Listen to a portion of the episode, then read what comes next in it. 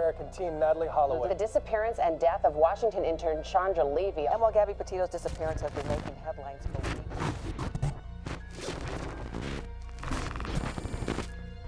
大家好，欢迎来到尼达电台。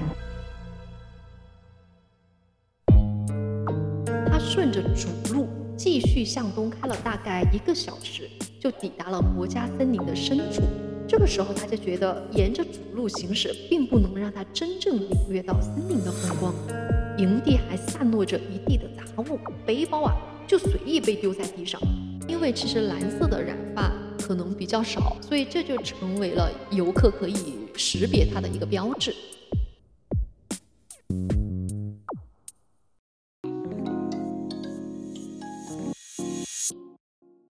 大家好，欢迎来到尼达电台。大家好，我是往哪跑，我是留下来。今天我们亡命之徒系列再次回归了，强势回归应该是。对，可能大家会觉得，难道最近有什么假期吗？哎，不要太兴奋了哈，那倒也是没有。只不过说我最近走在小区里边或者在游泳馆的时候啊，发现小孩的数量明显与日俱增了，我才恍然大悟，暑假已经到来了。对啊，下周大学生也应该放暑假了。没错，我想啊，很多家庭可能都会有旅行计划。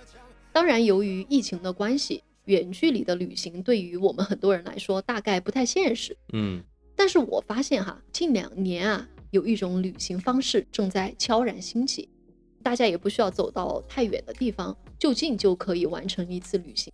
那这个方式啊，就是露营。你知道有哪些好玩的露营地吗？你说四川吗？没错。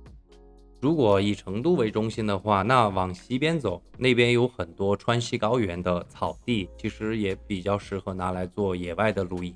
哎，对，我知道有很多的酒店就在川西的地方设置了一些露营酒店，大家可以到那上面去看星星啊、日出什么的。如果说不想走那么远，其实，在成都市内都有好一些公园，城市公园里边的有些草地或者挨着那种人工湖啊这些。也比较适合到那儿去进行野炊或者郊游。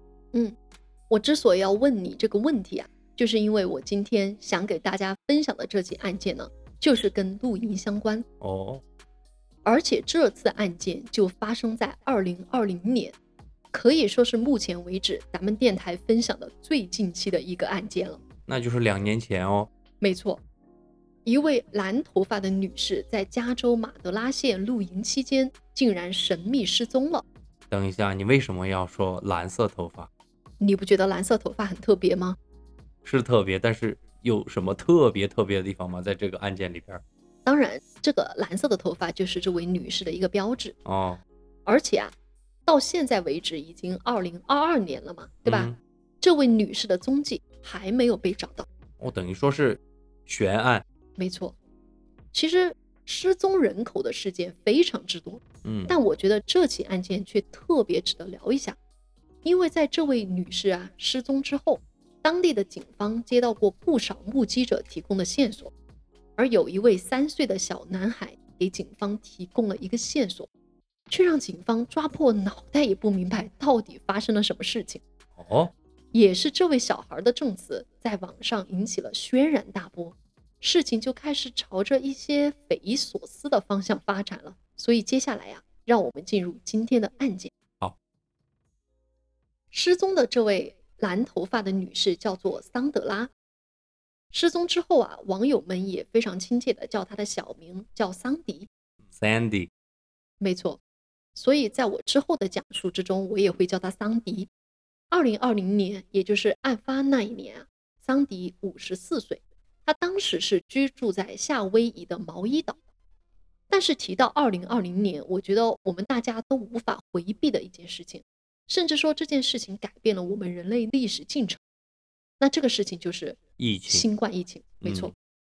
当年的三月，其实世卫组织就宣布，新冠疫情成为了一个全球性的流行病，各国政府为了防止疫情不断的扩散，都颁布了一些居家隔离政策嘛。对。像我们中国，其实从一开始采取的居家隔离政策就非常的严格，而在疫情之初也确实是非常合理的，有效防止了疫情的扩散。嗯，但是美国其实也不例外，在三月十三日的时候，川普就宣布全国进入紧急状态，来抵抗新冠疫情。I'm officially declaring a national emergency. 而三月十九日，加州就成为了第一个颁布居家隔离政策的州。哦，紧接着，其实相继有其他的州也开始实施强制居家的政策。但我们知道，比起强制居家，美国人其实更喜欢的是自由。对，美国各州的政策都是必须要服从宪法的嘛，而因为他们的宪法中也明确规定了不能剥夺个人的自由，所以美国的很多隔离政策其实各州执行的方式和力度都不一样，所以还是有很多人会选择外出。所以美国的疫情一直都没有办法控制得很好。没错，美国的新冠死亡人数也在不断的上升，渐渐的，很多的美国人其实也意识到了居家隔离可能会比较有效，嗯，很多人就是会主动选择减少外出。在这种情况下，当外出变成一种奢侈的时候，我相信很多人都改变了对生活的看法。对，比如像我来说哈，我觉得可以无所顾忌的外出和人面对面的交流，或者是去亲近大自然，成为了我很向往的一件事情。我跟你讲，其实我是一个可宅也可以玩的那种人，嗯但是说真的，从二零二零年开始憋到现在，嗯，我基本上都没有出过四川，嗯就让我感觉心里很不舒服。没错。而桑迪也跟你感同身受。嗯，真的真的，我能够感受到这种就是没有办法出去，但是又没有办法，是疫情嘛，就是很憋屈的感觉。我觉得桑迪的感受可能比你还要更深刻一些，怎么呢？因为啊，这场疫情甚至让他开始重新思考自己的生活，哦并且想要做出一些改变。我跟你说一下桑迪的经历哈。好，他大学的时候专业是会计，听起来是不是非常的中规中矩？就是很正常的选择了一个金融类的专业嘛。但是啊，比起他的专业，其实他对大自然更有兴趣，所以在大学期间，他辅修了一个特别有意思的专业，叫做公园管理。哎，还不错嘛。对，这个公园管理指的是那种国家公园、自然保护区那种，所以在这个过程当中，他也学习了一些野外求生的技能。哦，这是配套的这种专业，你学了这个，应该都会学习到一些求生的技能。再加上可能是因为他自己本身对这个东西很感兴趣，所以嗯他也有过好几次的专门的野外求生的培训，哦，所以他就意外的发现自己非常擅长跟大自然打交道。他是希望自己毕业之后能够到自然保护区去工作。那挺好的呀。对啊，但是呢，事与愿违，在他毕业之后啊，他按照自己原本的专业选择了就业，成为了一名贸易会计。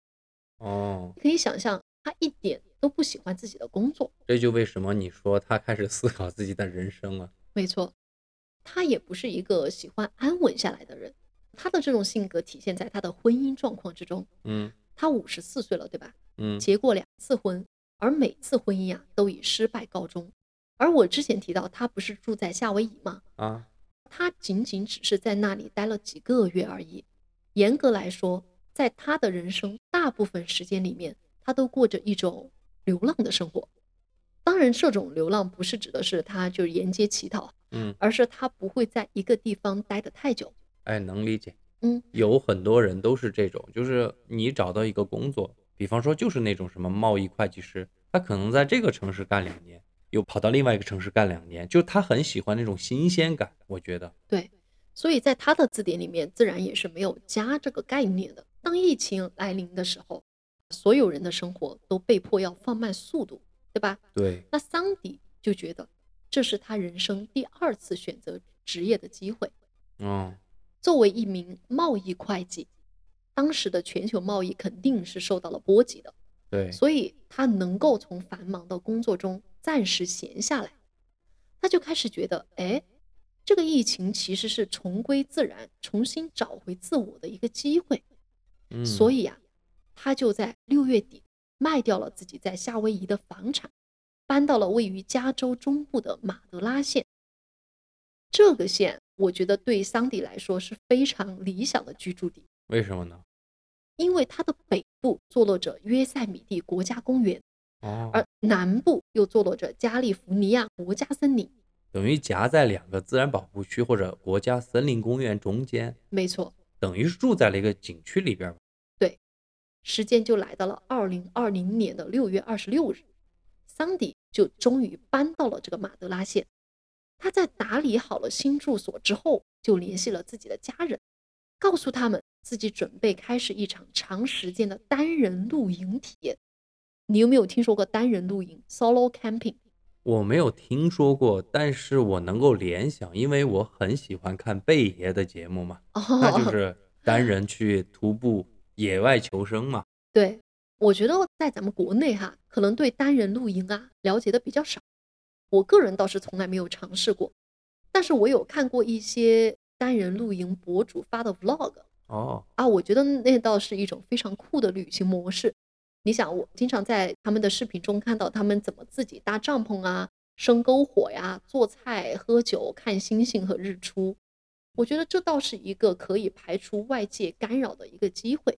但是从我的角度上来说，一个人去旅游哈，嗯无论是到哪儿去，你哪怕就是去一个城市旅游，都应该注意人身或者财产安全，是吧？嗯如果是去野外还是一个人，我觉得这种安全要注意的安全事项更多。没错，所以我就想说啊，单人露营其实是有门槛儿的。嗯，你首先得有这一系列的技能和对应对风险的能力，对吧？对，有可能还得有有一些证书呢。没是吧错。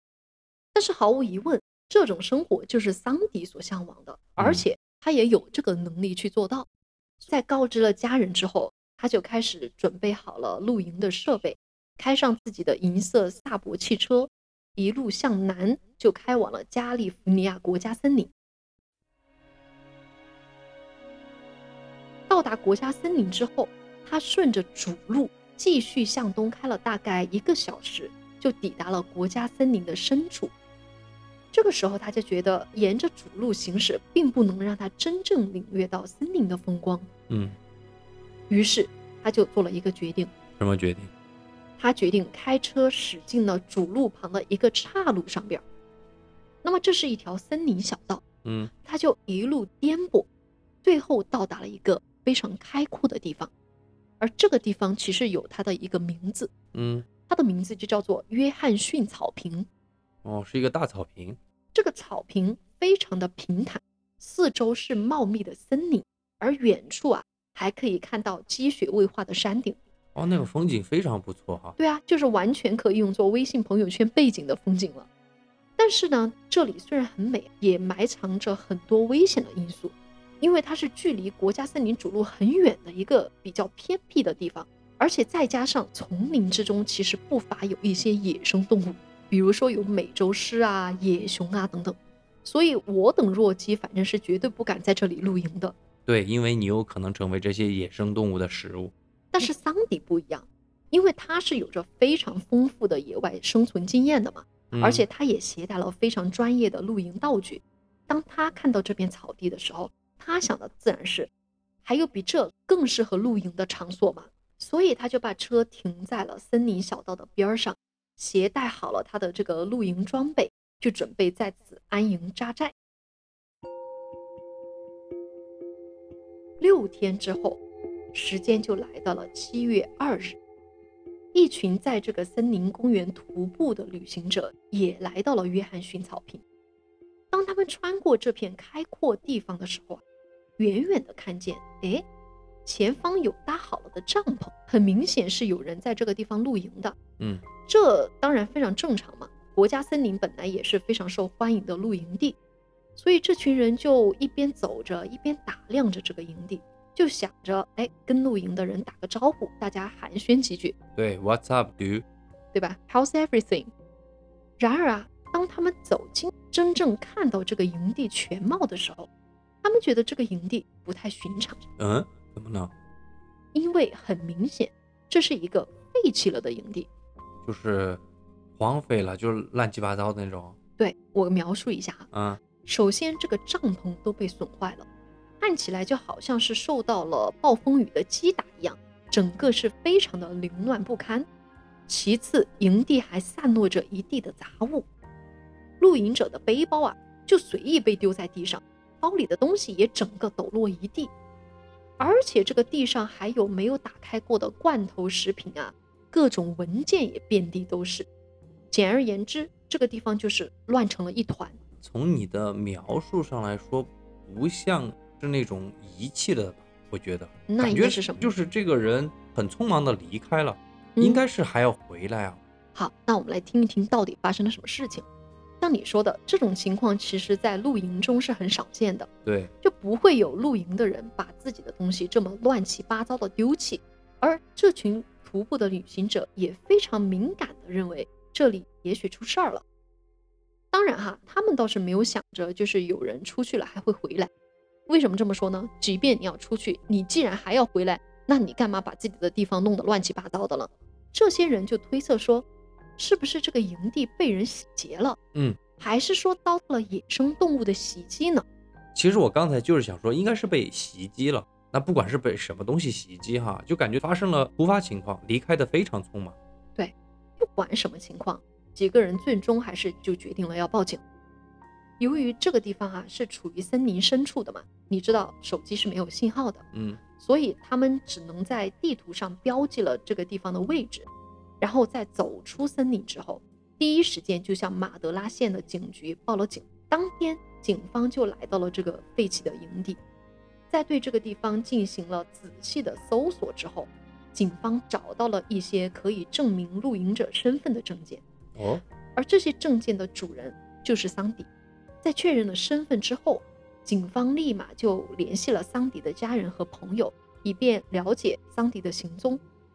但是当桑迪的家人了解此事之后啊，他们都表明自己其实已经好几天没有和桑迪取得联系了。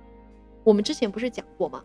桑迪在六月十六日出发之前，只是向家人告知了露营计划的嘛。对，但是在此之后，由于在森林深处并没有手机的信号，所以在这段时间内发生了什么事情，其实他的家人一点都不清楚。虽然他们对桑迪的近况是一无所知，当他们得知桑迪搭建的营地发生的状况之后，他的家人们都非常肯定的认为一件事情：是吗？桑迪百分之百是出事儿了。啊，为什么会这么推测呢？对啊，因为他的家人都知道，桑迪是一个非常环保的人。喜欢大自然的人肯定不会乱扔东西。对，所以他绝对不会随意丢弃自己的东西。每次露营之后，他都会确保自己没有留下任何垃圾。而这一点，桑迪的侄女啊也告诉过记者，他就说自己的姑姑是受过专门的野外生存训练的，嗯是训练有素的露营者，哪怕有一点点的垃圾丢在地上，他姑姑都会非常的介意。这么说来，确实有很大的疑点在这儿。对，所以你就别提他会把自己的营地弄得这么一团糟嘛。他的家人都觉得他身上一定发生了可怕的事情，嗯，对，警方也立即就警惕了起来，当天就发布了失踪人口的调查报告，展开了对桑迪的搜救工作。你想啊，毕竟当时其实也二零二零年了，嗯技术各方面我觉得还是比较成熟的。这个就跟我们之前讲的一些大规模的搜救行动不一样。比如说，我们之前讲过一些发生在九几年啊或者八几年的事件，那个时候你要找一个人，可能确实非常的难，对吧？嗯，嗯但是在这次针对桑迪的大规模搜救中，警方啊是派出了多达百名的搜救人员，同时还派出了警犬和直升机，那还是比较彻底的搜索了哟。对，对这个约翰逊的草坪及其附近地区是展开了非常仔细的搜查，而且当地也有志愿者加入到了搜救队伍之中。可以说，我觉得这次搜救的规模和手段其实都是达到了一定的水平的。嗯，与此同时，警方也对那段时间出现在国家森林的游客进行了一个访谈，以便可以找到看到过桑迪的目击证人。这个时候，我就要提到之前我说的蓝色头发了。桑迪的外观其实是很有识别性的，就是因为他在这次露营旅行之前把自己的头发染成了蓝色，而且因为其实蓝色的染发可能比较少吧，所以这就成为了游客可以识别他的一个标志。即便如此，在展开搜救行动的两天之内啊，警方是没有获取任何有价值的线索，一直到了七月四日，也就是桑迪的营地被发现两天之后，警方终于得到了第一批目击证人提供的线索。他们称自己曾经亲眼见到过桑迪。哦，是看到了的。没错。那这群目击者其实是在国家森林徒步的旅行者，在七月四日的当天，当他们穿过约翰逊草坪的时候，就看到了一个女子站在草坪的另一端。她当时独身一人，没有携带任何的装备和器材。当时被发现的时候，这位女子身上穿着的是黑色的 T 恤，嗯，但是有一点很奇怪，她是光着脚的。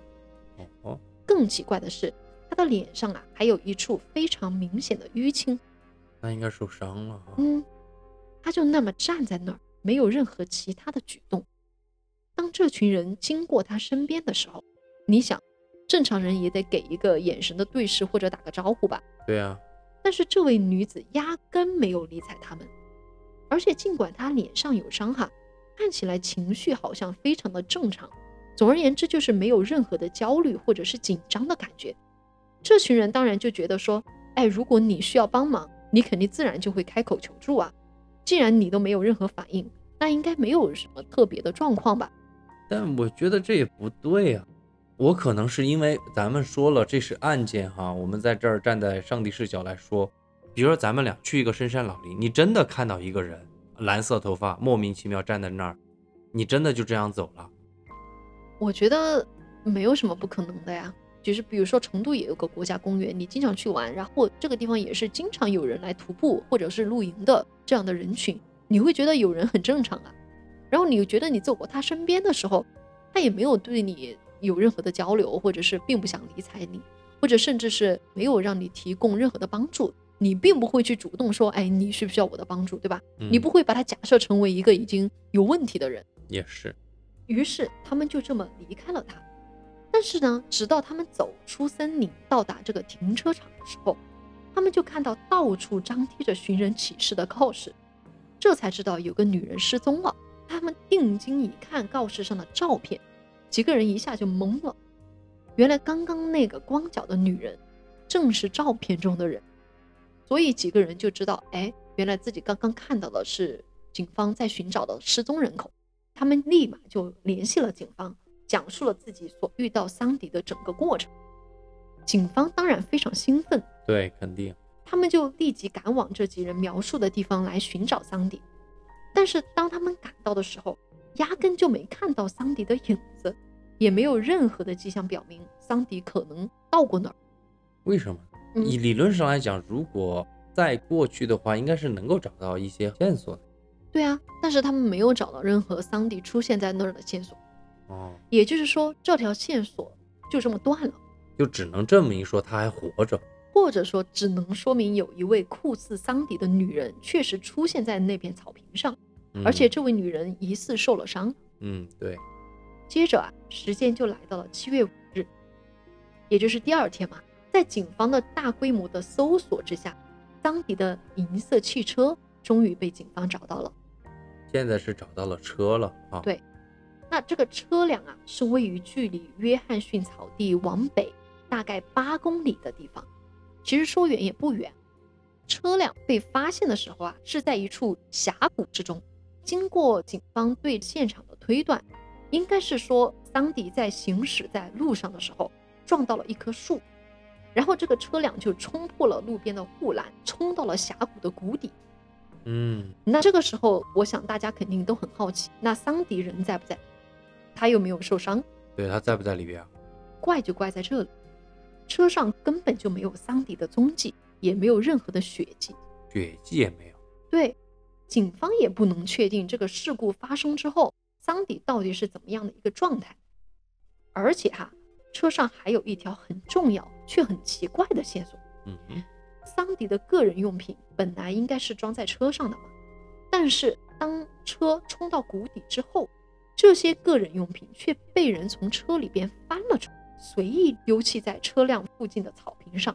又是随意丢弃。哎，这种感觉就好像是有人在车上一阵乱翻，好像在找东西。你这个让我又联想起他营地那个状态。没，错，这个场景啊，简直就和约翰逊草坪上被丢弃的营地是一模一样的。警方当然也会去推测究竟发生了什么事情。他们猜想啊，桑迪会不会是在营地遭遇了某个意外的事故，或者是在这次车祸中受了伤，所以整个人的精神状态不太稳定。因此，会不会是在森林中迷路了？我觉得第一个营地那那个乱七八糟的场景，我没有办法去推测。嗯我是觉得应该是他开着车，就是你说的撞到了树，然后车冲到了路边，嗯，然后他就受伤了。就像你刚刚说的，他的脸很明显受了一个那种撞伤的那个痕迹，嗯，然后才是他出现在了那群人发现他那个地方。我觉得可能顺序是这个。嗯，当时其实也有其他的猜测哈，就比如说他是否遇到了野兽的袭击，甚至说是不是有人蓄意谋害。但是嗯不管是营地还是汽车，都没有发现什么外来物的痕迹。哦，是没有发现动物的痕迹。嗯，我也觉得应该没有动物，因为你动物会去翻，就是你的个人用品吗？对啊，是吧？所以警方也只能在车辆附近继续寻找桑迪的下落。另外啊，警方也担心桑迪可能会回到营地或者车辆上寻找一些生活的用品嘛，嗯因此他们就在这两处的地方都留下了告示，而且这个告示还是印在红色的纸张上，是非常的醒目的。目的就在于引起桑迪的注意。那个纸张上面就写着：如果你需要帮助的话，请拨打什么什么什么电话。另外啊，在告示的底部，警方还特别告诉桑迪说，你的家人都很想念你。啊，所以也就是说，如果桑迪看到这条告示的话，就知道要联系一下警方或者家人。没错。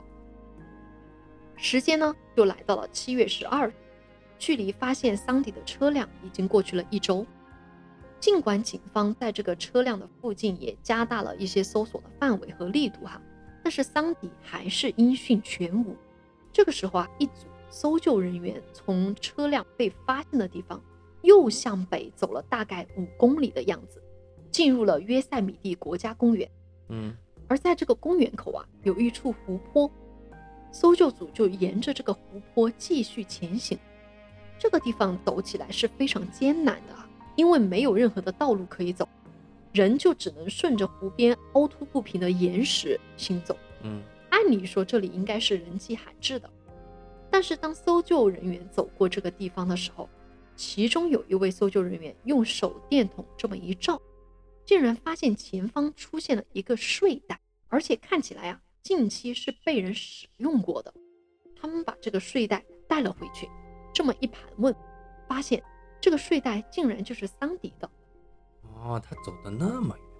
所以搜救组立马也派遣了更多的人员前往湖泊的附近搜寻桑迪。但是奇怪的是，桑迪还是没有被找到。我真的有点觉得这个桑迪他背了多少东西啊？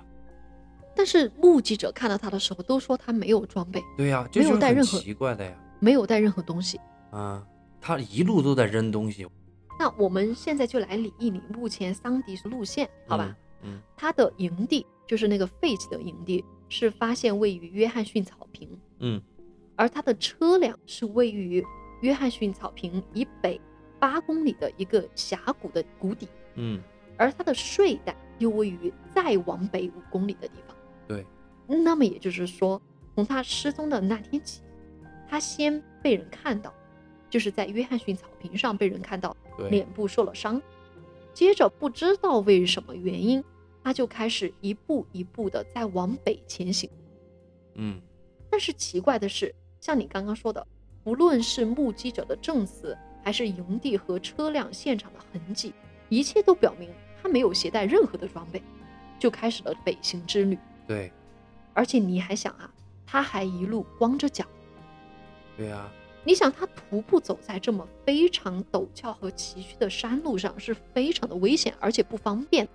他作为一个很有经验的一个野外生存者，我觉得这是他不会犯的一个错误。对呀、他不是一个像贝爷那样出去野外求生啊，对啊，把鞋也脱了，嗯东西也扔了一堆。更别提你这一路还有各种吃人的野生动物。作为一名资深的野外生存者，他没有任何道理会这么做。嗯而且警方也意识到，不管到底情况是怎么样的。哪怕桑迪再资深，他再这么走下去，肯定会有生命危险的。嗯，对，可是不管警方使了多大力搜救，就是找不到桑迪啊，警方也没有办法。随着这个时间的推移，搜救的规模也就逐渐缩小了。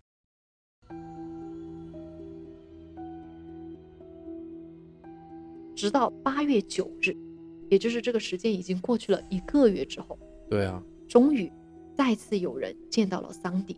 啊，还有人见到他，对啊，你想想，一个月之后了，还有人见到桑迪。这次看到桑迪的是两个猎人，他们正驾车行驶在一条非常偏僻的小山路上。这条小路啊，距离桑迪车辆被发现的位置大概也就只有几公里。那也就是他一直坐在那儿附近啊。嗯，当他们转过一个山脚的时候，发现，哎，这个前方的山坡上站着一个女人。注意哈，这个女人不是站在路边，甚至也不是面朝着这条路，而是在路边山坡上的一个树林中躲避着。妈呀，那个画面有点恐怖啊，感觉。真的很恐怖。她斜靠在树上，身上，我再次强调，没有任何的装备，没有背包，也没有帐篷，就那么孤零零的一个人。在这种地方，你遇到人本来就够瘆人了了，对吧？对呀、更何况是这么一个奇奇怪怪的女人。那这两个人就当即决定开车靠近这个女人，看看她是不是需要什么帮助。当他们开到距离这个女人只有三十米的时候，两个人就停下了车，摇下了车窗，向她招手示意。但是这个女人的反应非常的奇怪，她很冷漠，嗯，直接无视两个人，就这么靠在树上，呆呆看着前方。哎，这两个人也很莫名其妙，对吧？对呀、这女人到底咋回事啊？你想想，在深山老林看到这么个女人，你心里也得打鼓啊。反正不敢下车。对啊，我绝对是不敢靠近的。但是这两个人倒也没有放弃，就开始呼唤那个女人。但是那个女人不管怎么叫，不管他们怎么招手，就是不理睬他们。这两个人最终就观察了一阵，觉得，哎，这个女的看起来好像一切都很正常，既没有受伤，情绪也挺稳定的，应该没啥事儿。于是他们也就驾车离开了。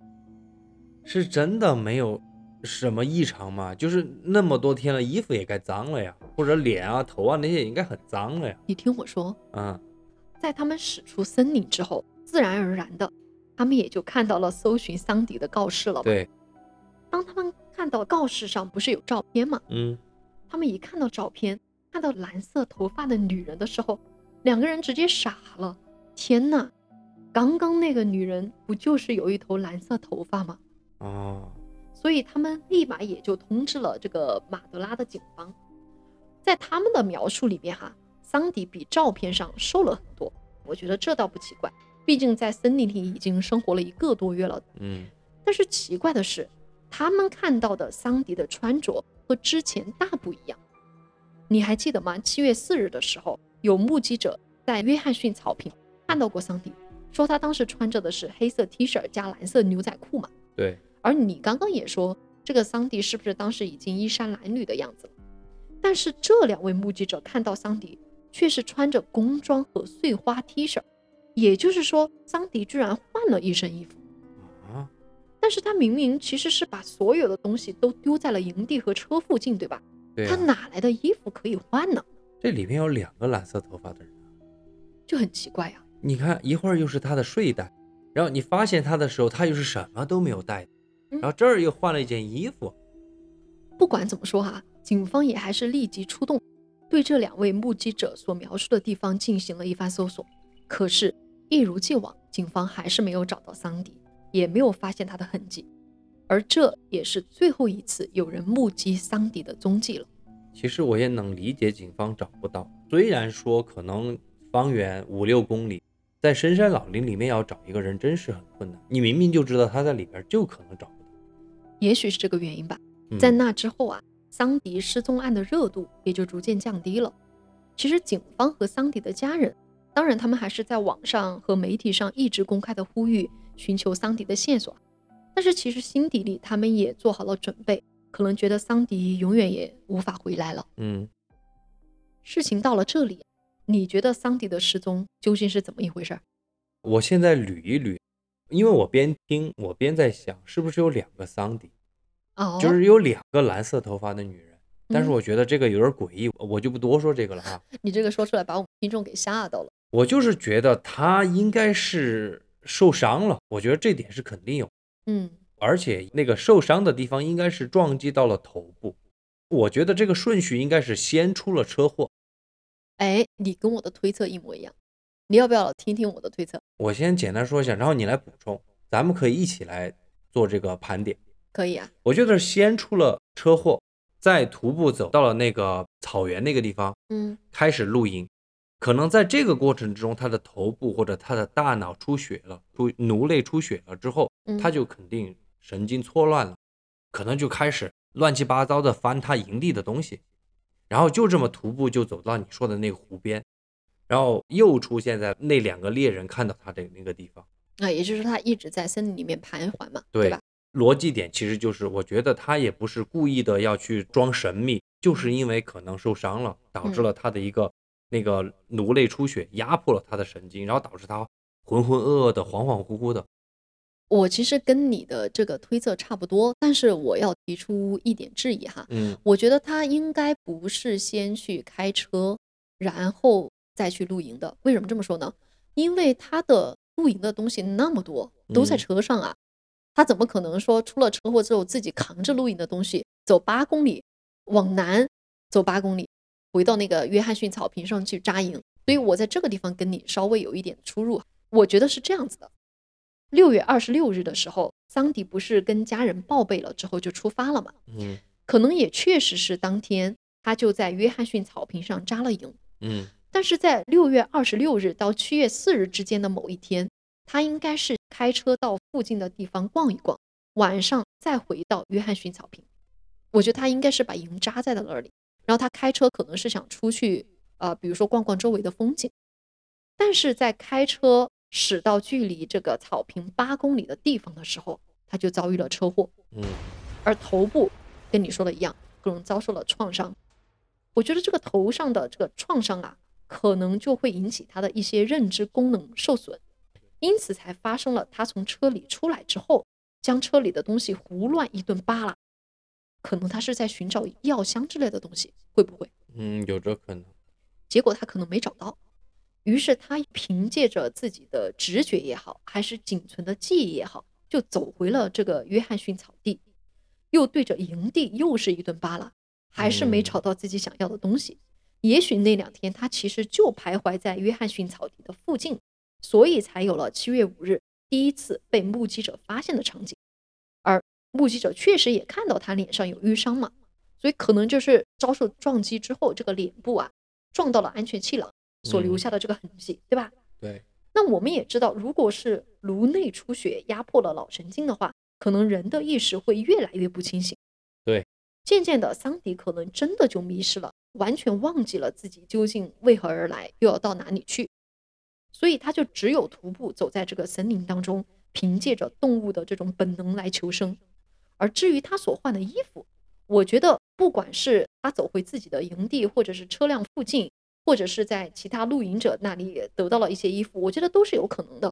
但是，即便是他回到了自己的营地或者是车辆上，他其实认知能力已经不容许他看得懂警方留下的告示了，所以他只是凭借着这种动物的本能在生存，没有办法去呼救或者是自救。哪怕他真的遇见了人，目击者愿意为他提供帮助，但是他都没法正常的交流了。对，我的判定就是说，他可能是脑子内部出血，然后压迫了大脑。你喊他，他完全没有反应。这个让我想起了谁？就让嗯我想起了我爷爷。嗯就我爷爷老人家出去摔了一跤，但是他没有跟我们家人讲。嗯结果当天晚上很晚，两三点钟，就听到我爷爷起床到厨房里面，他就站在那个水龙头前面看着这个水哗啦哗啦流，然后我就叫他爷爷你怎么了？他看着我，他说你是谁？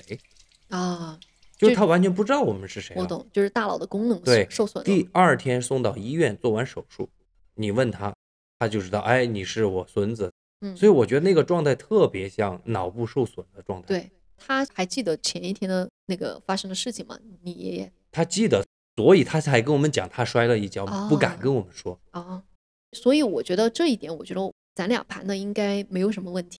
但是我觉得大家可能还会有一个疑惑，就是即便是他一直在这个森林附近这一带一直在徘徊嘛，对吧？嗯，但是警方如此大规模的寻找都没能找到他，怎么会这样呢？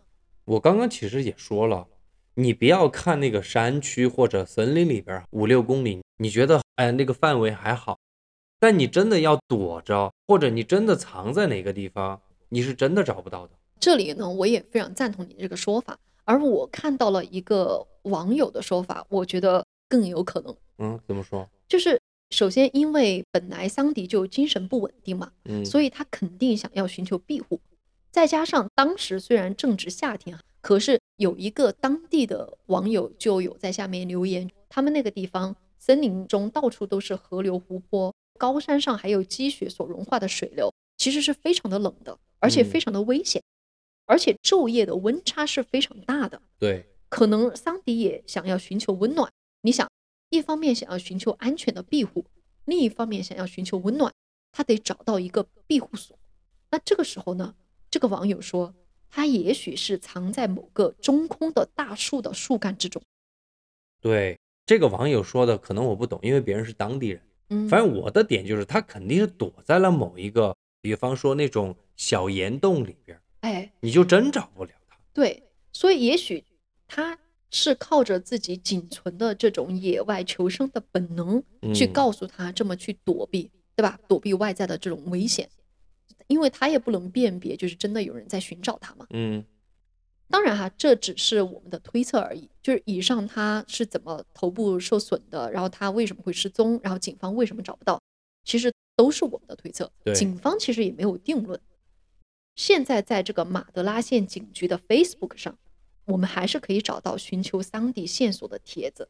而我也想说，露营啊，作为这种新兴的旅游形式，是真的非常危险的。我觉得即使是专业人士，也要小心谨慎一些。就像我们开车一样，往往出事的都是老司机嘛，对对吧？我想说，我和留下来其实也有一段非常有趣的露营的经历，说起嗯来也挺可怕的。我们其实说实话，那是一八年的事情了嘛，对不对？嗯，虽然说露营现在是比较流行，而且现在流行都是因为咱们刚刚聊的疫情期间没有办法走太远，所以就地或者就近露营，是嗯吧？这样子嗯也符合国家的这个防疫政策嘛。对。但是我们一八年的时候是还是真的很早很早一批人开始进行露营的这种旅游活动，我觉得当时是有十几个人，当时十几个人，我们说直接一点，就是咱们的朋友，嗯，他是宁夏那边的人，对他结婚是弄了一个沙漠婚礼，没错。露营沙漠婚礼。哎，也就是说，在举办完婚礼之后啊，他就嗯在这个沙漠中，我们就在沙漠中搭起了很多帐篷，然后，大家就准备在这个沙漠中露营住一晚上。嗯然后当天晚上也是有升起了篝火，我们在那儿烤羊肉啊、吃烧烤啊、喝酒啊等等等等。对然后我想给大家说一点的就是，当时我们去的时候是十月份，国庆节那哎个时候，当时其实天气还是挺炎热的。我记得我们当时是白天的时候，很多都是穿着短袖，哎特别热，因为哎当天还在搭帐篷嘛，那个男士都在搭帐篷，热的不得了。对但是到了晚上的时候，天呐，真的太冷了。我们好几个男生的朋友只能靠着那个白酒来给自己取暖。我是直接感冒了那天，哎，而且当天晚上我睡在这个帐篷里边儿，然后到了凌晨四点的时候，我直接是被冷醒的。然后我伸手摸了一下这个帐篷外面的地面，地面直接结冰了。对所以大家可以想象哈，在这种自然界、野外的这种温差真的是非常大的。露营啊，你会面临很多你根本预想不到一些情况。当天晚上其实还发生了一件事情，呃，什么事儿？就我们朋友结婚嘛，嗯，不是要放一下那个孔明灯吗？嗯我让你和我一起去放那个孔明灯，对不对？啊，然后你说你太冷了，你不离开那个篝火，呃对，然后我就和另外一个朋友，我们俩去放那个孔明灯。嗯，孔明灯得两个人拉着四个边，然后这样哎放起来嘛。是，我们就发现我们站在那个地方风特别的大，嗯所以我们两个就决定说走远一点点，我觉得我们大概走出去五十米左右，啊，我们就说好，那我们准备放这个孔明灯了。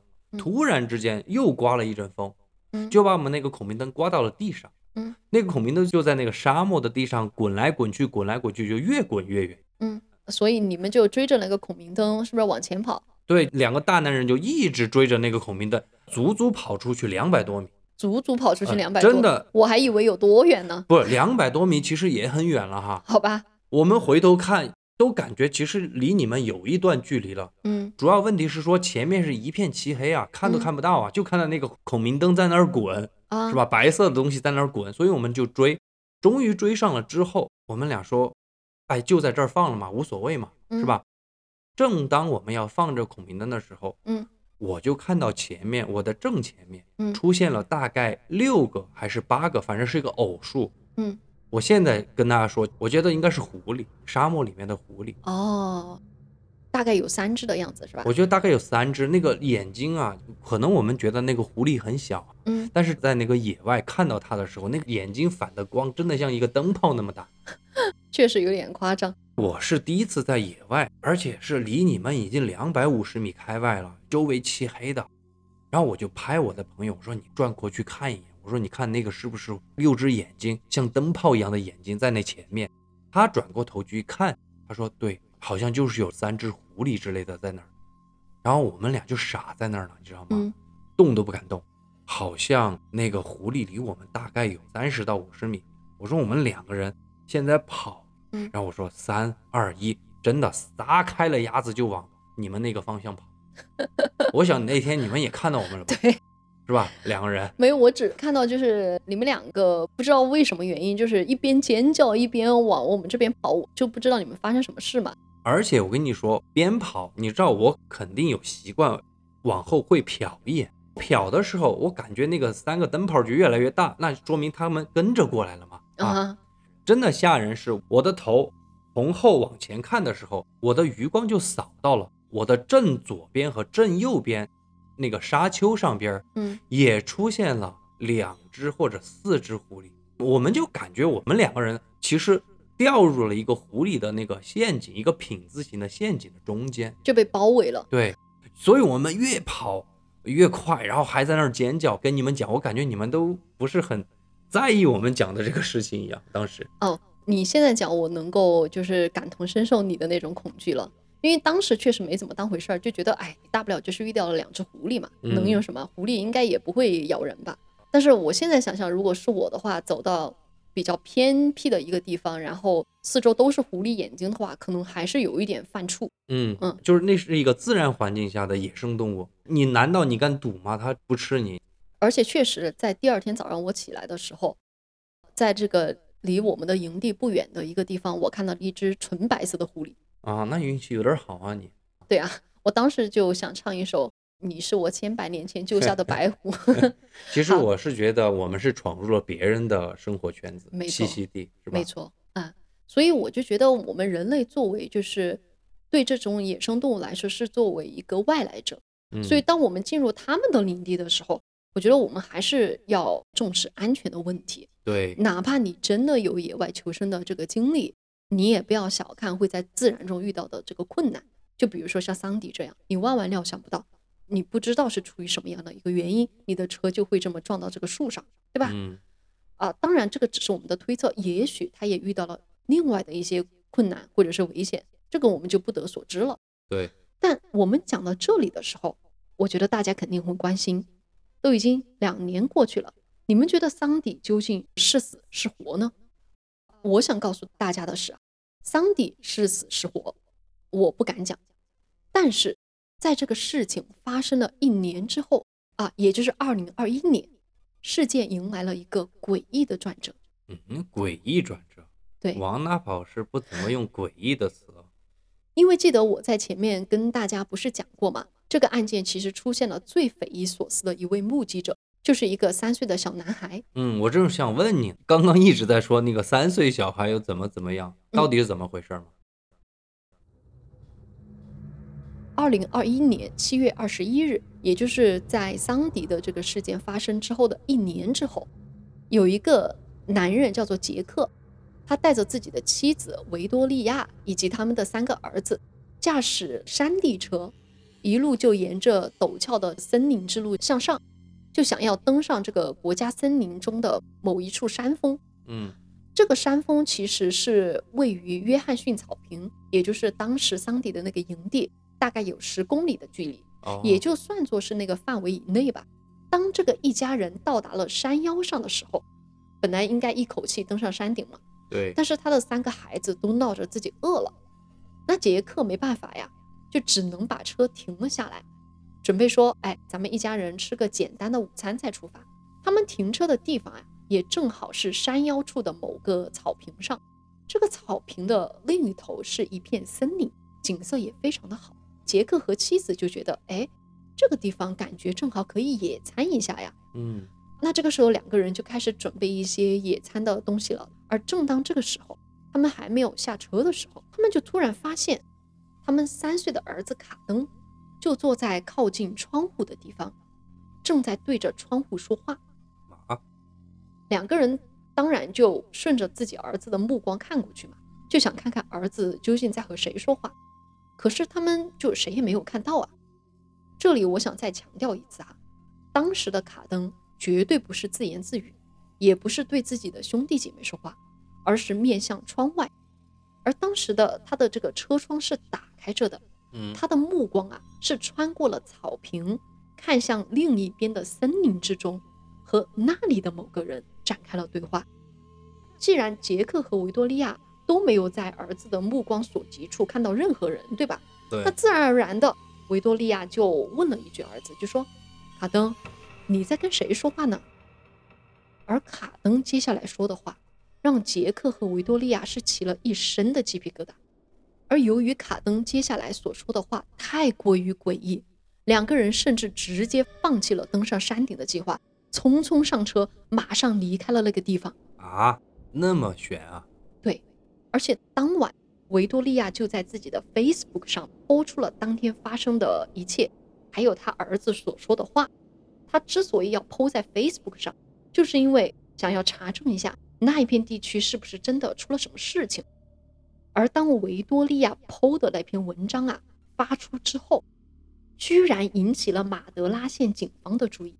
哦，当晚，他们就在 Facebook 上给维多利亚留了言，就说想跟他和他的儿子卡登聊一聊。第二天，警方就和杰克的一家人见了面。而在听了卡登的证词之后，警方甚至和卡登的父母一样，完全无法理解发生的这一切。到底是什么事儿啊？当天，当维多利亚询问卡登：“哎，儿子，你在和谁说话呢？”卡登回过头看着自己的妈妈，回答说：“那里有一个女人，她穿着黑色的 T 恤，她需要我们的帮助。”一边这么说着，他还一边指着窗外的地方。但是杰克和维多利亚顺着儿子指的方向看过去，还是什么人都没有看到啊。于是他们就追问儿子：“哎，我们谁都没有看到呀？”卡登这时居然急了，他就用非常肯定的语气说：“妈妈，你一定要相信我，他就在那里，他需要我们的帮助。”接下来他说了这么一句，我提醒一下你哈，嗯真的非常的诡异哈。嗯，他说：“那个女人脸朝下躺在地上，但是她的腿是直直的指向天空的，她已经死了。这个这个双重恐怖啊，我感觉是，”那这个杰克和维多利亚听了之后，当场二脸懵逼，所心想：“以立即回家。对啊，心想儿子知不知道你在说些什么？”杰克当时胆子还挺大的，嗯他是立马跳下车，跑到了这个森林里边，想看看是不是真的有人在想要寻求帮助嘛。但是呢，他就真的什么人都没有看到啊。但是他的儿子就一直指着一个地方，就说：“爸爸，他就在你旁边啊，就在你旁边。他爸没吓死啊，”杰克真的给吓得一激灵，赶紧就回到车上，但是看没看到东西呢？真没有。而他儿子还在和那个所谓的死去的女人说话，于是这个杰克就赶紧一脚踩油门，迅速离开了那个是非之地。